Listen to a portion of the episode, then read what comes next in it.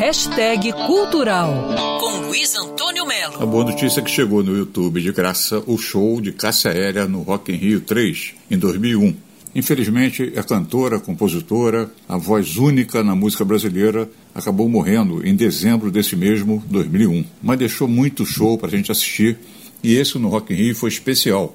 Uma multidão ensandecida cantava todas as músicas, gritava o nome de Cássia Eller. Foi uma festa maravilhosa lá na cidade do rock. O repertório, uma misturada que vai de 1 de julho de Renato Russo, passa por Partido Alto, de Chico Buarque, o Segundo Sol de Nando Reis, Malandragem de Cazuza e Frejá. Enfim, tem rock, tem samba e tem muita animação e muita energia. Impressionante a energia da Cássia Eller.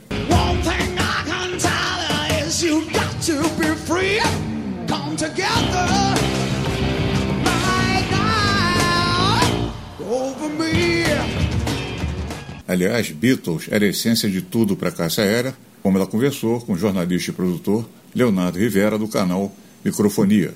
Pô, Beatles para mim é, é, foi tipo minha escola primária, assim, com música. É, eu aprendi a falar inglês, foi, com, foi cantando as músicas dele, deles, tocar violão, baixo, é, ter ideia assim de arranjo, foi tudo prestando atenção na, na, nas ideias deles é, vocalizar também, fazer outras vozes. Foi, foi, eu aprendi tudo com eles. É, é porque é, dá para você é muito, é muito fácil de entender a música a música deles.